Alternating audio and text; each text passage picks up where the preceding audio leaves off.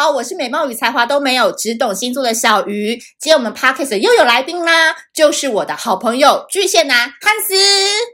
大家好，各位小鱼星座的听众朋友，大家好，我是汉斯。哇，今天能够邀请到汉斯来我们节目呢，我只能说是蓬荜生辉，因为汉斯呢现在是台湾十大 Podcast 其中一个节目的制作人，是什么节目呢？通勤学英语。哇，So you speak English？呃、uh,，a little。我就知道，因为我会这样讲嘛，English is so poor。而且我跟你讲。我连 Pample 跟 Pample 都不太会念，常常被我的经纪人说：“你为什么把把 pen Pample 念成 Pample？” 好，我们我们可以结束这一段，来正题，来正题，不要不要扯太远。有时候不小心想要泄露几个那个。其实今天邀请到汉斯来我们节目呢，我必须说我非常的紧张，你知道为什么吗？为什么啊？因为我本人的星盘当中没有任何一颗星是水象星座，包含巨蟹、天蝎跟双鱼，真假的？所以我很不懂呢。你明明看起来就那么漂亮，而且还经常在以前就是也是做电视台的，怎么会跟水象有关吗？跟水象有关吗？所以是这是我们刻板印象，所以我不太懂你们水象星座的玻璃心。哎，等一下，我们有玻璃心吗？你们没有吗？哪里玻璃心了？巨蟹座不就是玻璃心的代表吗？我们哪里玻璃心了？例如现在。可以哦，这样可以哦，这样这样这样这样表现的不错，就是对有这个梗。因为我觉得汉斯他每次给我的感觉就是说，当然我们对巨蟹男常常有几个偏见，比如说暖男，等一下，什么叫偏见？暖男、爱家、专情。是啊，一直是啊，我自己也这样认为啊。是哦，对啊，你没看到我的表情，非常的肯定的眼神。哦，我跟你讲，巨蟹座呢，就我的观察，因为我以前有一个 boss 级的大主管也是巨蟹男，我觉得呢，当然我没有跟他谈过感情，我不知道，但是他们在工作上绝对是工作狂人哎。哎，是哎，其实我也是，对，但我觉得这个也不只是巨蟹的的原因啦。就从紫微斗数上来说，我也是，也是这种吗？对，我也是工作狂、事业心比较重的人。所以，然后那个当时候那个紫微斗数老师还说：“哇塞，人家是，人家是工作就是加一，你是加二，哎，哇！所以你对于自己喜欢的东西是狂热型的吗？对，是，就是。”其实我自己一开始也不认为，但是后来就是发生很多事情，而且又有朋友就是也有这样子表达，我就真的觉得后来发现好像确实是如此。就是我真的对比较想做的事情跟自己有兴趣的东西，真的会比较热情。所以你从以前到现在最有兴趣的是哪一块？就是比如说现在现在跟小鱼聊天啊，嗯、所以我就也做的工作都是比较偏这个市场啊、品牌啊、公关、啊、媒体、媒体啊，对，就是对外。嗯传递呀，跟表达这一块的东西。对，因为今天呢，要跟大家说，我知道巨蟹男，我先那个自表一下，今天呢，绝对不会讲什么巨蟹男太多的好话，因为我接下来要讲，就是我看到汉斯的时候，我发现他其实，在人群当中，就是不一定一眼会看到他啦。是是是是是，因为我都比较低调的，默默坐在那边观察社会大众芸芸众生的。苟且生活，苟且真的没有啦，没有没有没有没有，就是就是就是小观察小观察。因为我发现巨蟹男就是在团体当中，他通常不是一个特别嗨，或是特别想要先出风头的人。比如说我那时候遇到汉斯，他可能就是如果他不笑的时候，脸其实是感觉蛮臭的，然后会有点让人家有点紧张感。对，真的，嗯，对，大家一开始接触我的时候都会这样子认为，但是呢，一直到我是巨蟹座之后，就觉得哇，那你其实人挺好的啊，没错。哎，我跟你讲，这就是巨。巨蟹座天生的优势，他只要把他是巨蟹座拿出来讲，大家就说哦，原来刚刚都是我误会了，对，大家就可以放心了。而且一开始其实真的大家都猜不到我星座，我真的、哦，然后到后来才会觉得哇，原来你是巨蟹座。我说对吧？你看吧，那你讲讲看你巨蟹座，你觉得你有什么优点？讲三个来听。就你刚才讲的、啊，第一个就是很贴心啊，讲到自己都很上哨。第二个就是比较容易体谅别人啊。然后再来一个，就是确实比较恋家吧，对，恋家等于爱家吗？对啊，那你可以四海为家吗？哎呦，因为我跟你们讲，哎、巨蟹座有一个非常非常好的一个点，就是说他的家不只有一个哦，他可以到处要去哪里生活，就是可以这样。对，我跟你讲，大家都觉得巨蟹男有点太误会了，就会觉得说。哎呀，他们好像很爱家，所以如果我给他一个温暖的家，这巨蟹男就会回我这个家。不好意思，他可能在台中有一个家，上海有一个家，真的，台北也有。不要乱讲，不要乱讲，那是以以前的事。有些有些人，有些人。OK，所以我刚才讲到说，其实那是我第一次看到汉斯的时候，就觉得说，哇，这个人脸好臭哦，拽个屁啊什么的。但是他一开口就让我非常的惊艳。为什么？因为他其实是一个呃非常非常犀利的人，这跟你的背景有关吧？我觉得可能是吧，因为就是就是从小比较有一些自己的想法。而且我知道你那时候在台湾是先当记者嘛？对对对，是在哪里？第一份工作是就是在联合报做两岸财经的记者，所以有一半的时间在台湾，一半的时间在中国。哎，为什么你当时一进来就跑这么硬的题目啊？因为像我就会想要做生活啊、娱乐这种比较轻松一点的。是啊，其实我也蛮想的，但是总觉得这些东西比较浮夸一点嘛，比较浮夸一点，比较浮夸，对对对，比较浮夸，对啊，我们这种。生而平凡之人就觉得，嗯，我们还是做一些比较正儿八经的啊，没有啦，就是比较有高高格调的东西。哎哎，也哎，这样解释好像也可以有、嗯、哦。没有啦，其实因为我自己本身念书的背景就是念政治系的，然后就是、嗯、就是在做中国研究这方面的的的专业，所以就是呃，后来理所当然，其实我还蛮学以致用的啦。应该这样讲，虽然虽然就是做了一个不是媒体系或新闻传播系的工作，但是其实工作的本质，在做记者的这个本质是跑两岸财经新闻，还是跟我所学是相关的。而且汉斯他有一个非常好的一个本领，就是说呢，其实当记者都有一个第三只眼。就是他一到现场呢，他就可以用花三秒钟直接扫视全场，然后知道这个人的性格，甚至用手机也可以看得出你的秘密，用声音也可以看得出你的个性，这都是汉斯的专长哎。对啊，真的就是，就我们举个小例子来说好了，就像我们刚才，我们今天为了要录这个 podcast，就特别来小鱼的家家录，然后就是直接说从公车站走过来的时候，就一直在想说。就自己会脑补说，哇，他在这里生活的环境会是一个什么样的的情境？然后他可能会，我看到早餐店，我就想，我我也就自己会想说，哎，这个是不是他平常会去吃吃早餐的地方？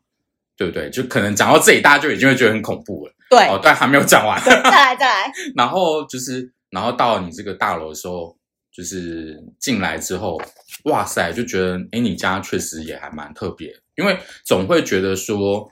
呃，到别人家里面去，就会想说，哎，想就是，我觉得我有一个好奇心吧。我们很常就是就是一个社会观察的心态，或者说做记者的本质，就是我们会有好奇心，很想知道别人的生活是什么样的的的样貌样貌。对，别人平常的的工作啊，或者说在家的情况啊，或者是什么样子的。不要讲那么多废话，结果一进来，结果一进来就我就说，天哪，这感觉有点像仓库。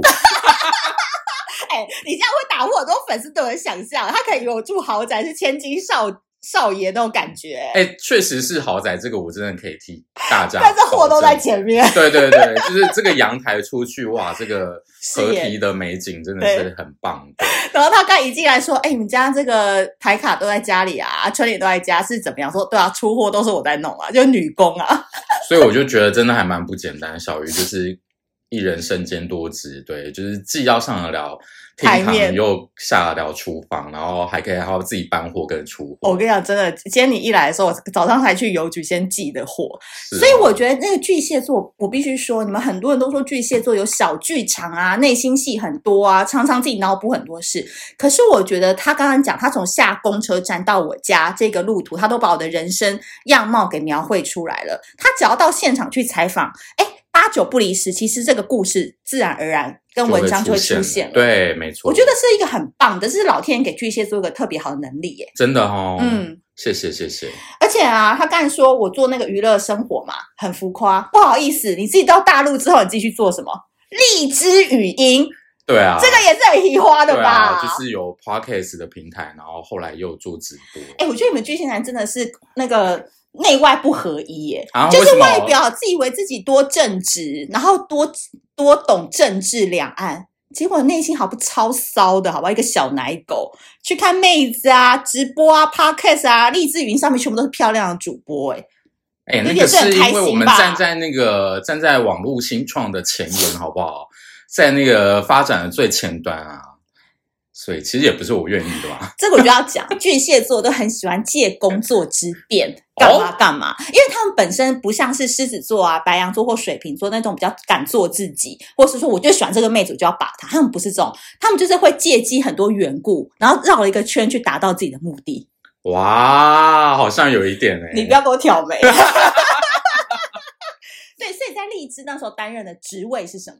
哦，我当时在荔枝做品品牌公关总监，所以就是我们整个全部就是上百万的主播，还有就是我们的服务我们的主播跟听众嘛。然后我觉得比较特别的一点，就是因为我们要就是现在所谓网络行销来说的话，就是我们要针对不同的客群去推荐他。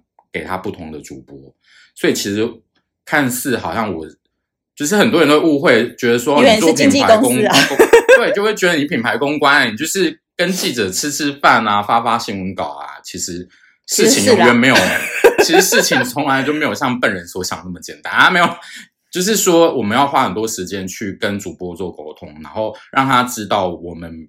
平台方想传递的讯息是什么？资讯是什么？让他的粉丝更加清楚，然后更会喜更会喜欢我们这个平台。所以其实很多时候在处理的东西是，包括连主播的定位啊、主播的内容的传递啊，还有他节目的策划啊，包括怎么样吸引更多的粉丝啊，然后粉丝如何透过主播更加喜欢我们的平台啊，这些其实反而。才更是我们平常日常生活当中在做事情。你看哦，汉斯他到荔枝之后呢，他用每天累积可能要看上百个主播，然后要不断的沟通，去强调自己的品牌文化价值，来累积为自己的经验打底。所以汉斯算现在并没有自己的官方 podcast，可是他在过往累积的很多经历，他可以瞬间抓出这个人的定位。这个人要传递的 TA 是谁？我觉得这是一个很不容易的事，因为很多人会活在自己的看的世界当中。你要怎么去拓展自己的视野，看得比较宽？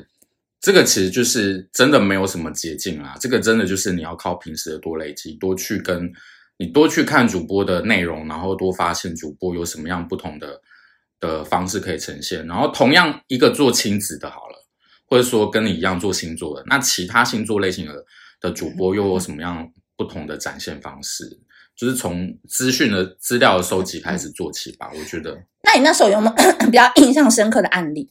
印象深刻案例其实还蛮多的。就是我举一个最简单，就是我捧呃，我一手捧红的一个脱口秀的男主播。对，就是所以其实怎么怎么样来讲，这样可能大家不是很了解。就这样说，就是当时候台湾这一两年不是脱口秀很脱口秀很红，然后伯恩就是大伟嗯。大伟奶奶什么之类的，就是带起了这个风潮。到带起了这个风潮之后，就瞬间爆红嘛。